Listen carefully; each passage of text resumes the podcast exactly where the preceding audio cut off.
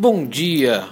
Hoje é quarta-feira, 23 de outubro de 2019 e esse é o Pod Action, o seu podcast diário sobre a abertura do mini índice Bovespa em uma visão do método Price Action. Meu nome é Mário Neto, um eterno estudante de Price Action. Vamos lá? Avaliando o gráfico diário do WIN Z de zebra 19 Ontem tivemos uma barra compradora com pouca sombra abaixo e um pouco de sombra acima, não maior que o corpo, mas uma sombra acima. É, a segunda barra compradora, uh, a gente tinha comentado ontem que a, que a barra de, de segunda-feira ela terminou com uma certa urgência, então eu acreditava num movimento, numa continuidade, num rompimento, e a gente acompanhou isso no dia de ontem. Tá? Ele abriu abaixo do fechamento e tentou descer, foi lá fechar aqueles gaps que a gente comentou, que a gente vai falar nos próximos tempos gráficos, e subiu, fechando acima dos magnetos mais fortes aqui, do último swing no 107.386 aqui, lá no swing do dia 19 de setembro. No gráfico de 60 minutos, uh, a gente vê que essa subida de ontem teve dois movimentos Teve dois movimentos, o movimento da manhã e o movimento da tarde. À tarde uma barra muito forte, tá? Por volta das, das 10 horas. Ou seja, não, não. É, foi uma barra bem forte né? das 10 horas de manhã não. Foi só na parte da manhã que teve essa barra forte de cerca de mil pontos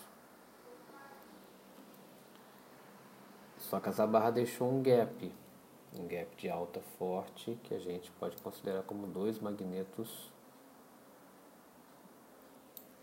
que podem, hoje na abertura, ele pode vir fechar antes de voltar, continuar subindo.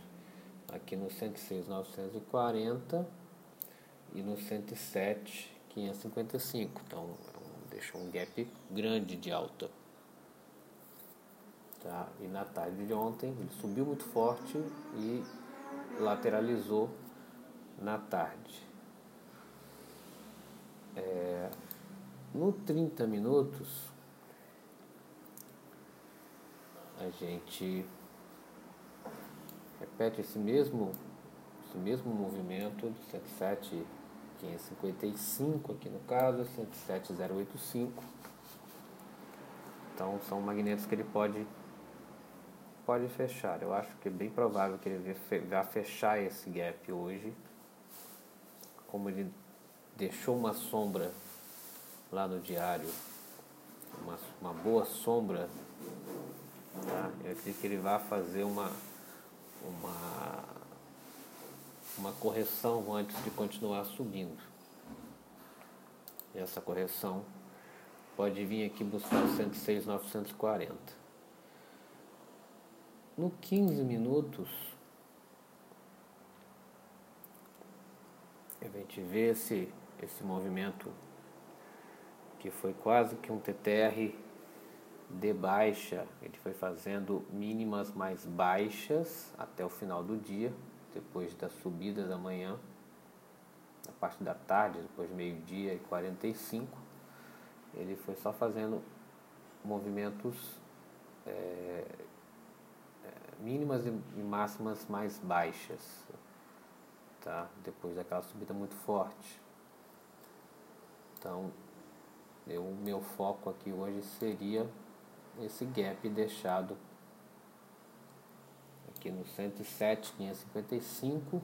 Se ele ultrapassar esse preço e romper esse preço, que ele vem aqui no 107. Fechar esse gap de alta. Tá? Nos 5 minutos, que é o que a maioria das pessoas operam. Eu vejo magnetos fortes aqui nesse nesse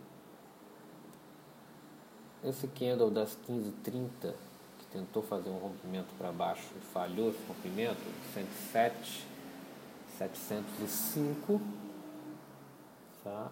E naqueles valores que eu falei nos tempos gráficos anteriores aqui da subida da manhã das 10 horas. Aqui nos 5 minutos o gap seria os magnetos seria esse esse esse preço de 107,705 foi a mínima das, da par da tarde, tirando a último, o último candle do dia. O 107,555 e eu considero aqui o 107,085. Para mim são os, os magnetos mais fortes. E para cima, como a gente não tem muita referência anterior, porque ele subiu muito, passou o topo histórico, é a máxima, é a máxima do dia de ontem. É o magneto mais forte aqui, mas para baixo eu estou vendo que tem muitos magnetos, apesar dele não estar no movimento lateral. Ontem à tarde ele terminou no movimento lateral e um movimento em queda. Então eu acredito que ele, ele vai continuar subindo. Tá? Não vou dizer que uma, hoje vai ser um, um, uma barra é, de compra muito forte por conta da, do final do dia de ontem, mas eu acredito que ele vai descer aqui, pode ser um doji, um doji de correção, doji no diário, aqui nos nos 5 minutos eu acredito que ele vai fechar esses gaps aqui antes dele subir. Ou ele fecha esses dois primeiros, ou ele vem aqui no 107,085. Mais abaixo eu acho improvável que ele, que ele venha buscar. Ok? Então essas são as possibilidades para hoje.